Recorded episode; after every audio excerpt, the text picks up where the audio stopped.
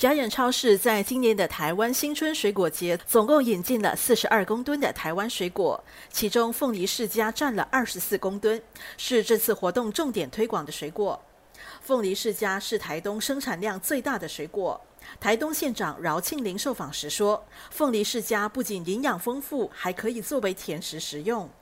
其他国家种植出来的呢，口感没有这么好。台湾种植的凤梨世家口感像牛奶，像丝绸一样，它非常的细致，甜度也相对偏甜，是呃有到十三度。它的外皮是绿色，我们有去做研究，它的对于身体的一些抗氧化是非常有用的。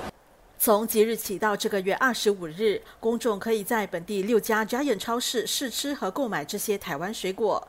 这六家家眼超市分别位于淡滨尼、新达城、IMM 购物中心、阳光坊、先驱广场和雾兰坊。以上新闻由城市频道记者黄振林采访。